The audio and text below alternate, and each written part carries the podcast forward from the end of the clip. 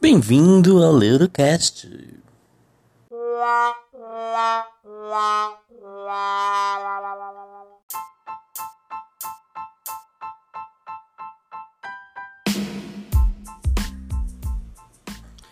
E aí, meu povo, esse aqui é finalmente o primeiro episódio do Leurocast, o podcast do Leuro, fruto de um isolamento social que aos poucos deteriora a minha sanidade e me faz pensar seriamente se realmente eu sou um ser humano ou só uma latinha de atum dentro do supermercado.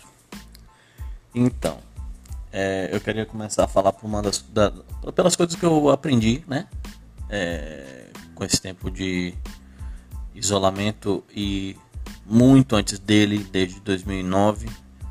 Foi uma época de descobrimento na minha vida. Eu quero falar um pouco, começar falando do meu filho e falar sobre ansiedade, sobre expectativas, intuição, tudo aquilo que eu acredito que esteja conectado tanto com nossas partes inferiores quanto nossas partes superiores da nossa consciência e inconsciência. Eu acho que eu vou conseguir dar uma boa ideia, uma boa noção do que, que se passa dentro da minha cabeça que não é nem um pouquinho normal.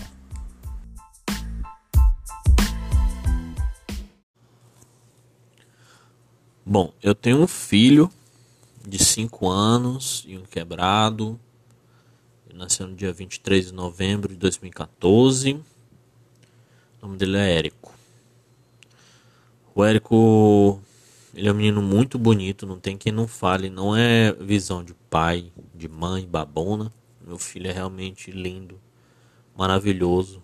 Ele é muito doce. Ele é muito sensível. É, ele é um pouco temperamental. Realmente ele tem um, um jeito também muito peculiar. Acredito, é, ele gosta muito de desenhar, cara. Ele gosta muito de desenho, ele gosta de ficar na dele. É, ele não se dá muito bem com outras crianças porque ele, ele tem um espírito muito individual dele realmente fazer as coisas dele. Ou seja, ele é bem parecido comigo nesse aspecto.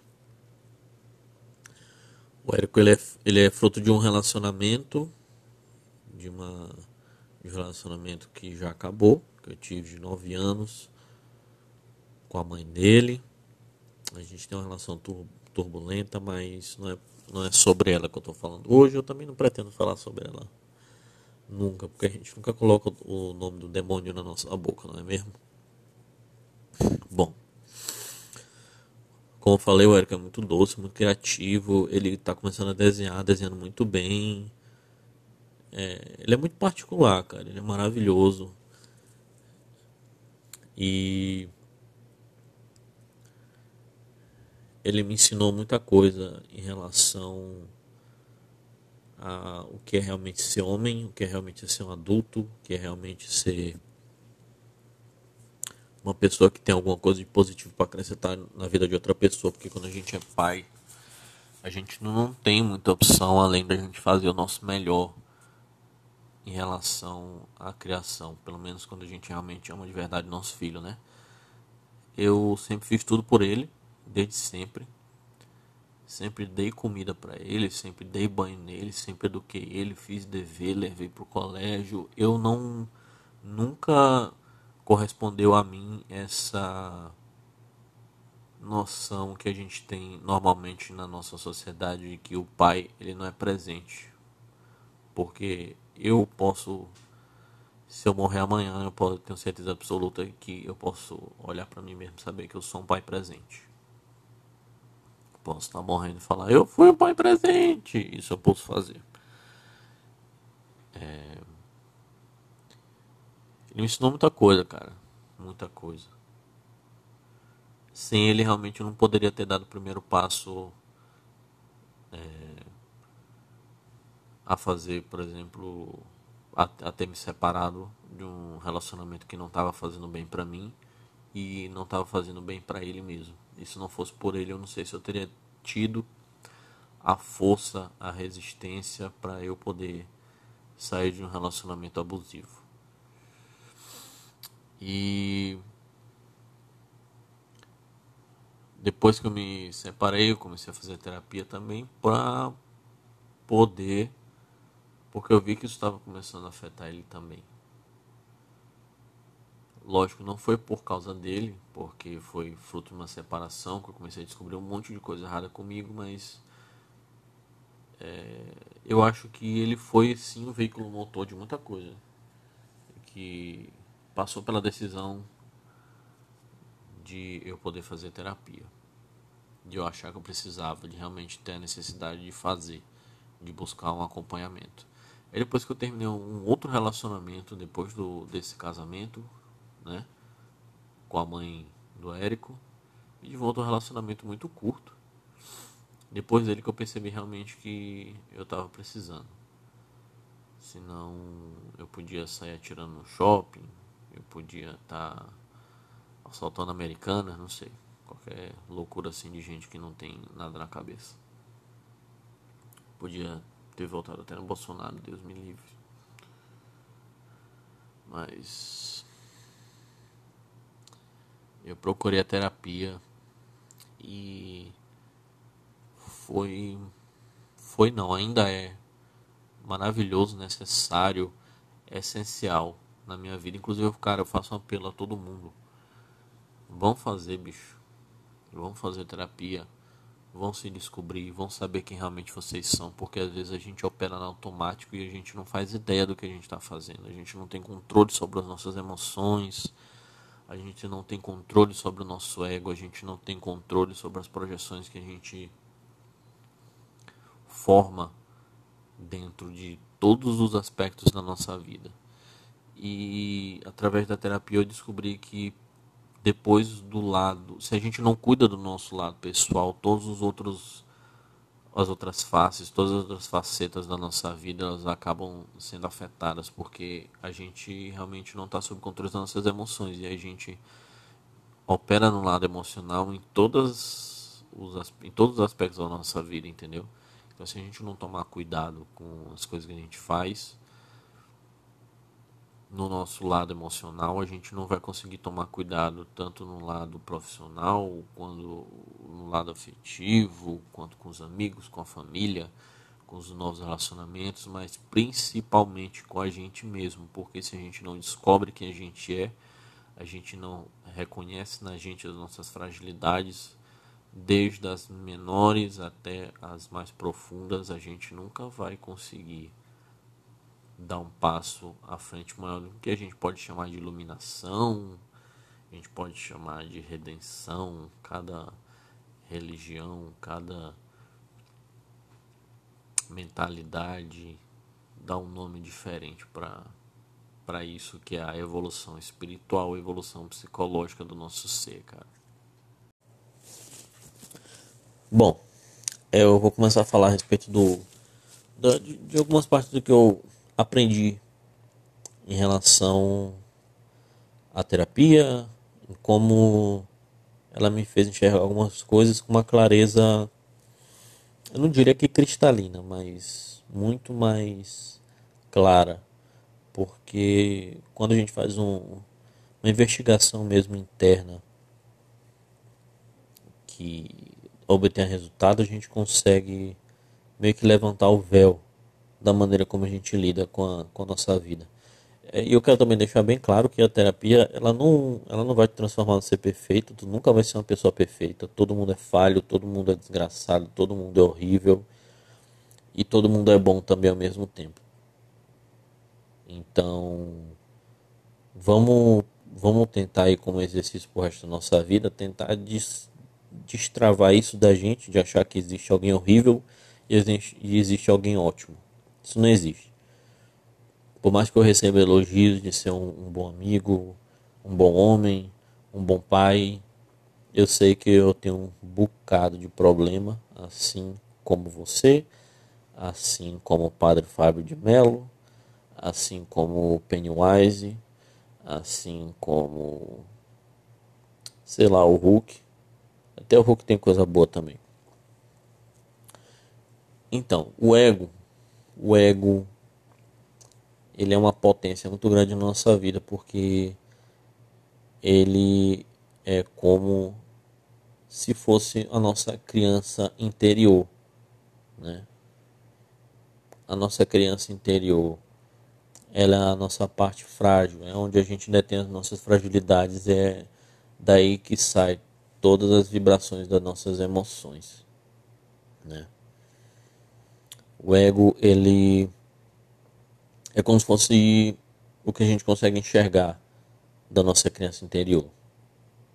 Eu acho que é mais ou menos isso. Gente, eu não sou psicólogo. Eu sou só um tatuadorzinho bosta de São Luís no Maranhão. Então, qualquer coisa, se eu tiver errado, eu já sei, já tô admitindo para vocês que eu tô errado.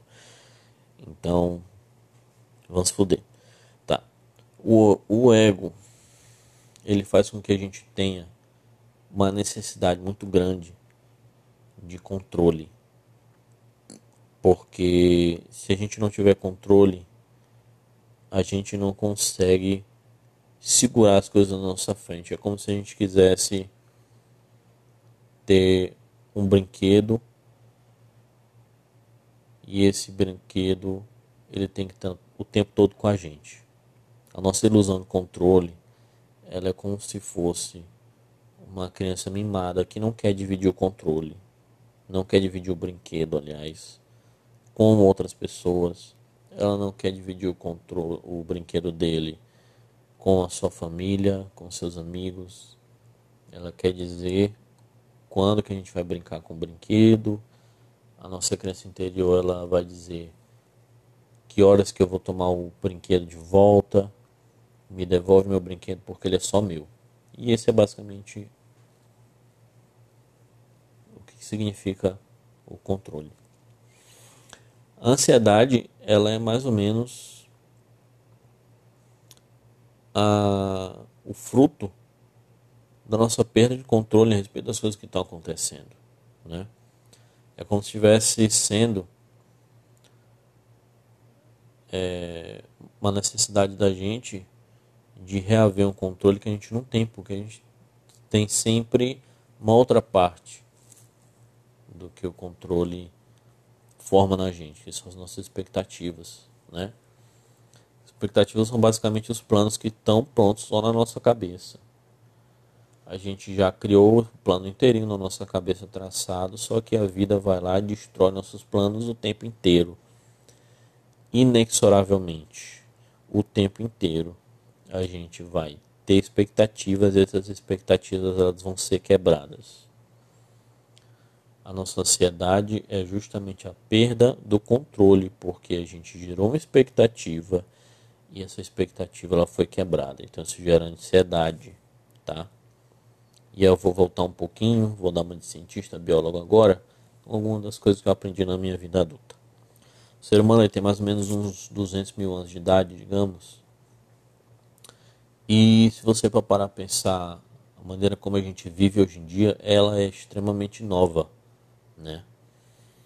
A gente não tinha smartphone até mais ou menos uns 10 anos atrás, por aí, 8 anos atrás. Não existia rede social, não existia celular até uns 15, 20 anos atrás. É, não existia supermercado até uns 100 anos atrás. Não existia geladeira até uns 50 anos atrás. Luz elétrica é um negócio muito novo esgoto é um negócio muito novo em relação ao, à história da humanidade que eu estou falando. Né? A gente levar em consideração, por exemplo, que o ser humano tem 200 mil anos de idade, uh, o Egito foi mais ou menos 4 mil anos de, antes de Cristo, a gente tem mais 2 mil anos agora, então 6 mil anos de história registrada e o ser humano, na verdade, tem mais de 200 mil anos de idade. Então, o que é 6, mil, 6 perto de 200, não é? Nada. Então a gente, antigamente, nós éramos caçadores-coletores e a gente vivia basicamente um dia depois do outro. A gente não comia o tempo inteiro, a gente não bebia água o tempo inteiro, a gente não tinha lugar para dormir. Nossa vida era puramente e simplesmente sobreviver um dia depois do outro. Então a ansiedade ela é um resquício da necessidade que o homem tem de se manter vivo. Só que o que acontece quando a gente não tem mais que se preocupar em se manter vivo todo santo dia porque vai ter um tigre dentro de sabre que vai entrar na caverna que tua família tá e vai roubar teu bebê e comer ele, né? Como é que a gente vai gastar essa energia extra que a gente tem? A gente vai gastar essa energia extra que a gente tem pensando merda. A gente vai ter ter que pensar em um predador, alguma coisa que vai acabar com a nossa vida, só que esse predador, essa coisa não existe, né?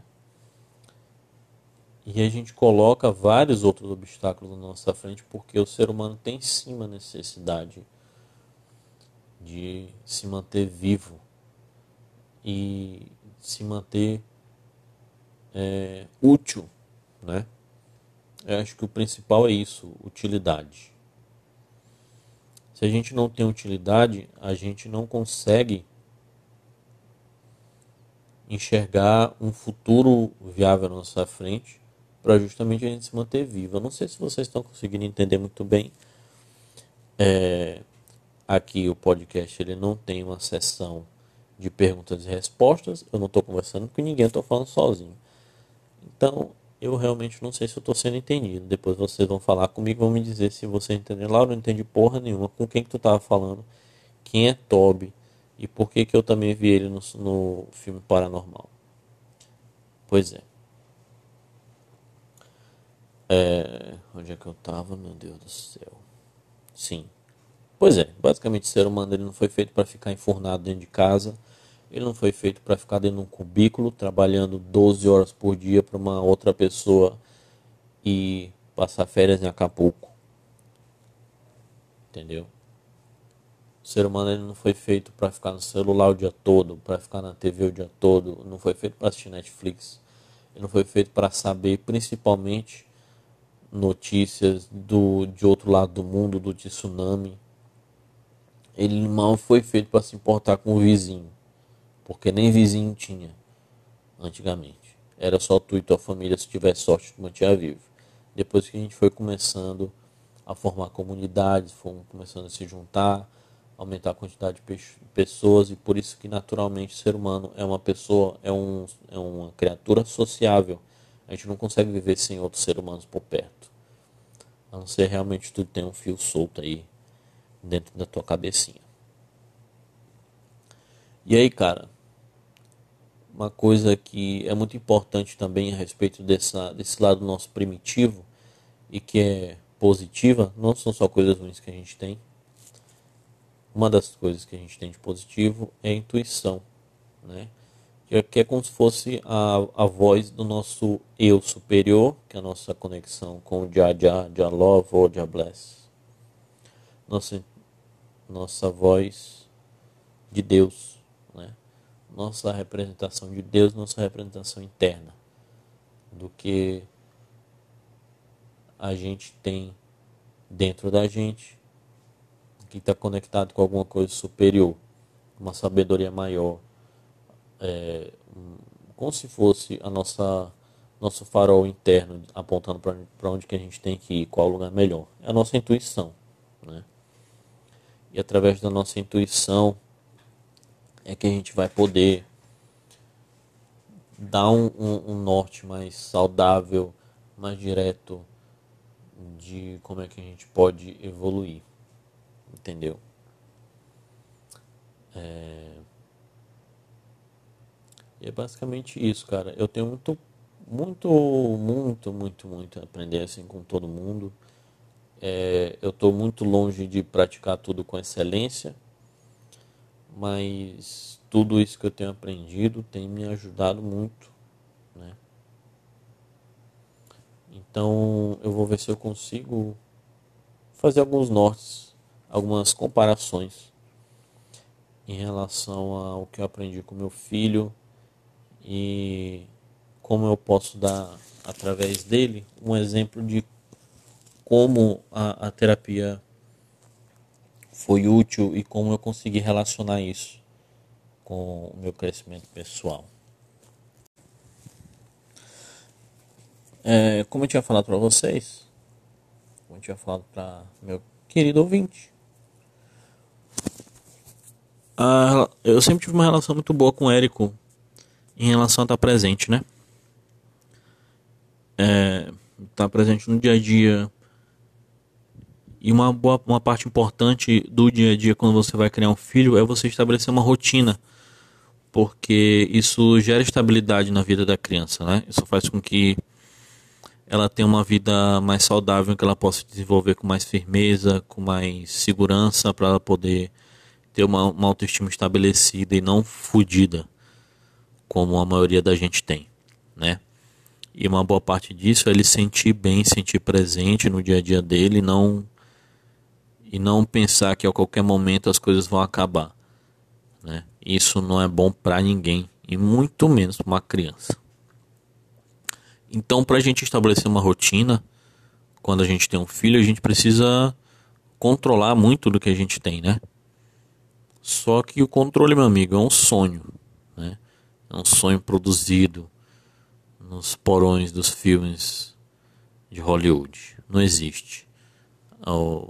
A gente é ensinado desde cedo a ter, a ter expectativas, essas expectativas vão ser atendidas magicamente como se a gente tivesse vivendo o reflexo do que a gente vê dentro do nosso âmbito cultural, que são os filmes, que são as, as músicas. E isso fode a nossa cabeça em, em, relação a uma porrada de coisa que a gente é ensinado errado, né? Então, eu, eu, tive, eu sempre tive uma necessidade muito grande de controlar a maneira como como meu filho enxerga as coisas, a maneira que ele gasta o tempo dele e a maneira que ele vai poder seguir daqui para frente, né? Só que inevitavelmente ele é uma pessoa diferente de mim. Então as expectativas que eu tenho para minha vida, mesmo ele tendo 5 anos, não vão ser atendidas por ele. Porque ele interpreta as coisas por um prisma diferente do meu. Então não adianta eu forçar porque ele nunca vai ser igual a mim. Então a expectativa que eu tenho, o plano que eu tenho pro Érico em relação a ele ser um menino com disciplina, a, os planos que eu tenho para ele a ser um menino educado, obediente, eu tenho quase certeza que vão ser muito frustrados, porque ele é um menino que tem uma personalidade forte, ele gosta das coisas dele, ele não é muito sociável. E assim, para ser bem sincero, eu não, não fico muito preocupado com isso, porque eu também tenho uma dificuldade muito grande de obedecer regras. Eu tenho uma dificuldade muito grande de ouvir os outros. Eu acho que eu sempre tive esse negócio de tá, eu vou fazer, posso fazer errado, mas eu vou aprender. E se eu não, se eu errar, tá tudo bem. Mas lá para frente eu acerto. Então, deixa eu aprender em paz que eu vou estar tá bem melhor do que te ouvindo. Também minha sempre tive essa cabeça, eu acho que ele tem um pouco disso também. Porque quando, acho que quanto mais a gente tenta forçar uma criança a fazer alguma coisa, mais ela vai dar para trás, saca? Então, se ele fizer tudo sozinho, se ele entender por ele mesmo, a gente vai conseguir ter uma uma relação até mesmo de pai para filho mais saudável do que se a gente ficar tentando controlar tudo, sabe? A gente tem que abrir mão de muita coisa para que o nosso filho seja feliz por ele mesmo, não por, por nós, né? A gente tem muito muitos e muitos exemplos aí no nosso dia a dia, ao nosso redor de gente que teve que ser advogado, teve que ser médico, teve que ser dentista, porque pai e mãe pagou, esse era o curso que o pai e a mãe queriam, então a pessoa teve que fazer e hoje em dia está aí, infeliz. E eu não quero que meu filho seja assim. É, e toda essa, essa ilusão de controle, essas expectativas, gera uma essa ansiedade na gente, da gente querer que nosso filho faça as coisas que a gente, que a gente queira, nosso filho faça as coisas que a gente queira. Mas isso gera uma frustração, gera uma irritação, porque ele não vai fazer como a gente quer o tempo todo. E desde as coisas das, da rotina, do dia a dia, que é comer direito, que é fazer o dever direito sem reclamar, até outras coisas mais profundas, que é ser mais forte, não ter tanto medo de coisas que a gente acredita que são bestas, né? Só que a gente precisa tomar muito cuidado com isso.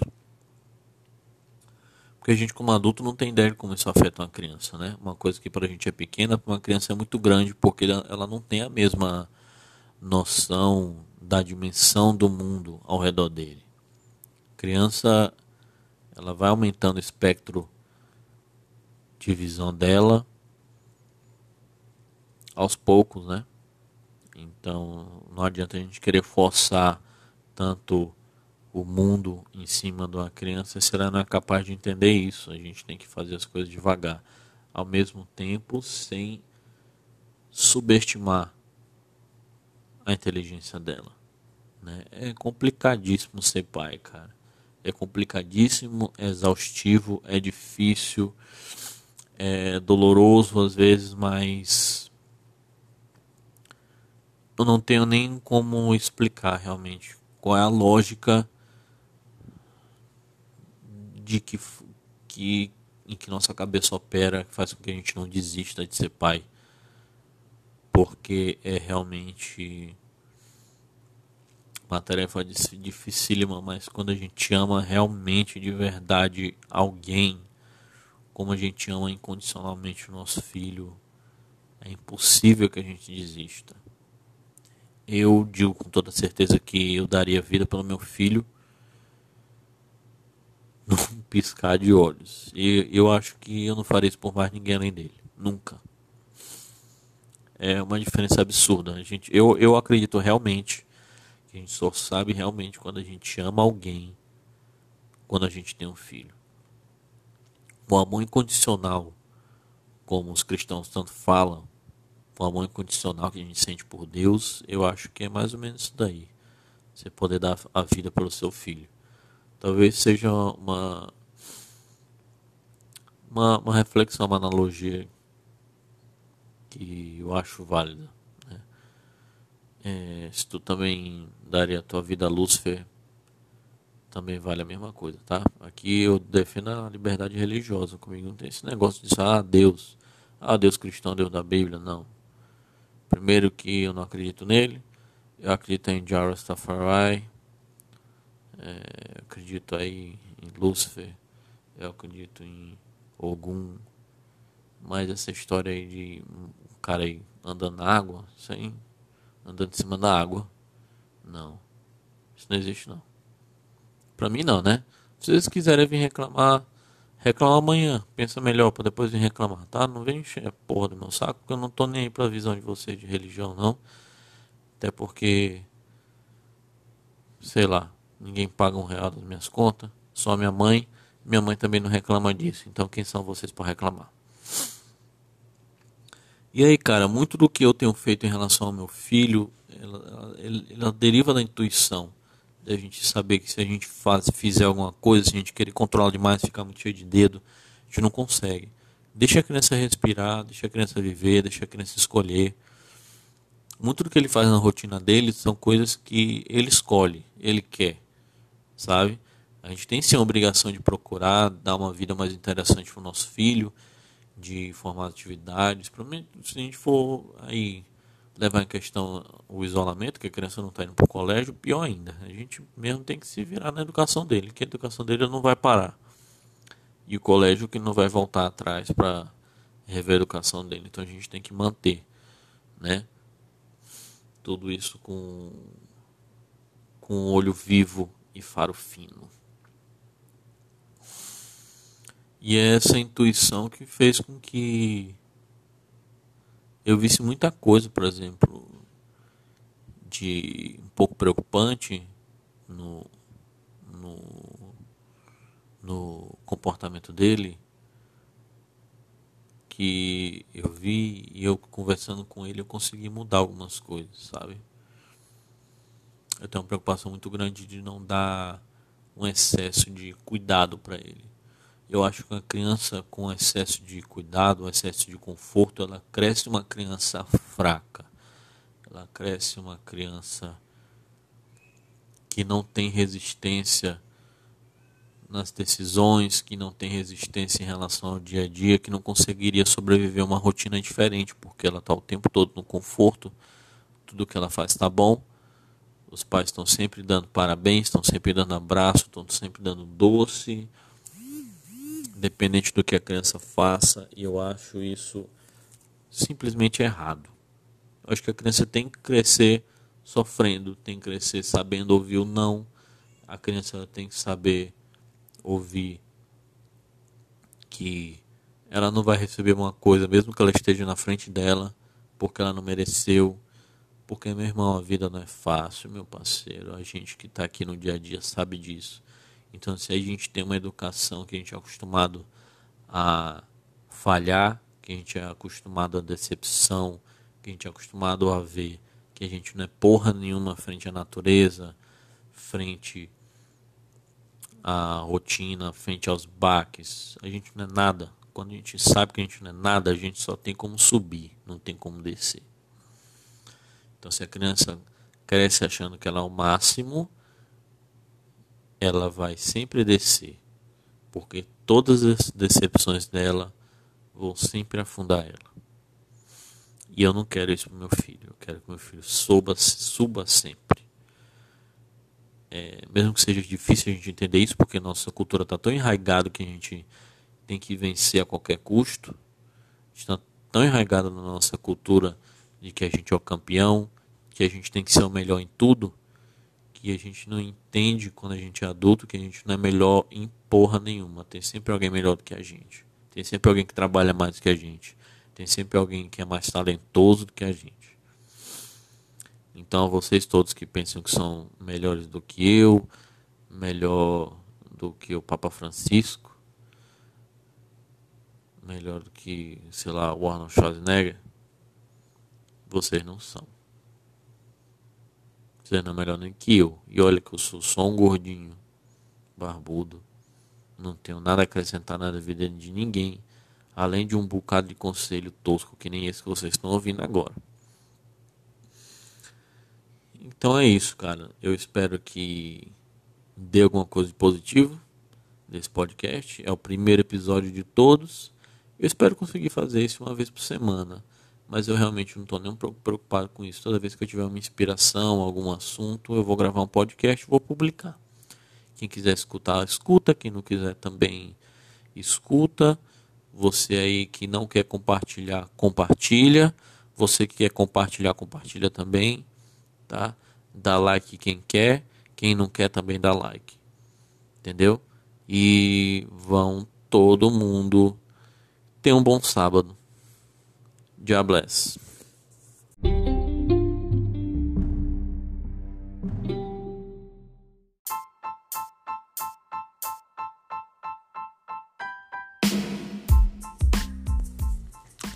É isso aí, bando de caralho. Eu quero que vocês participem.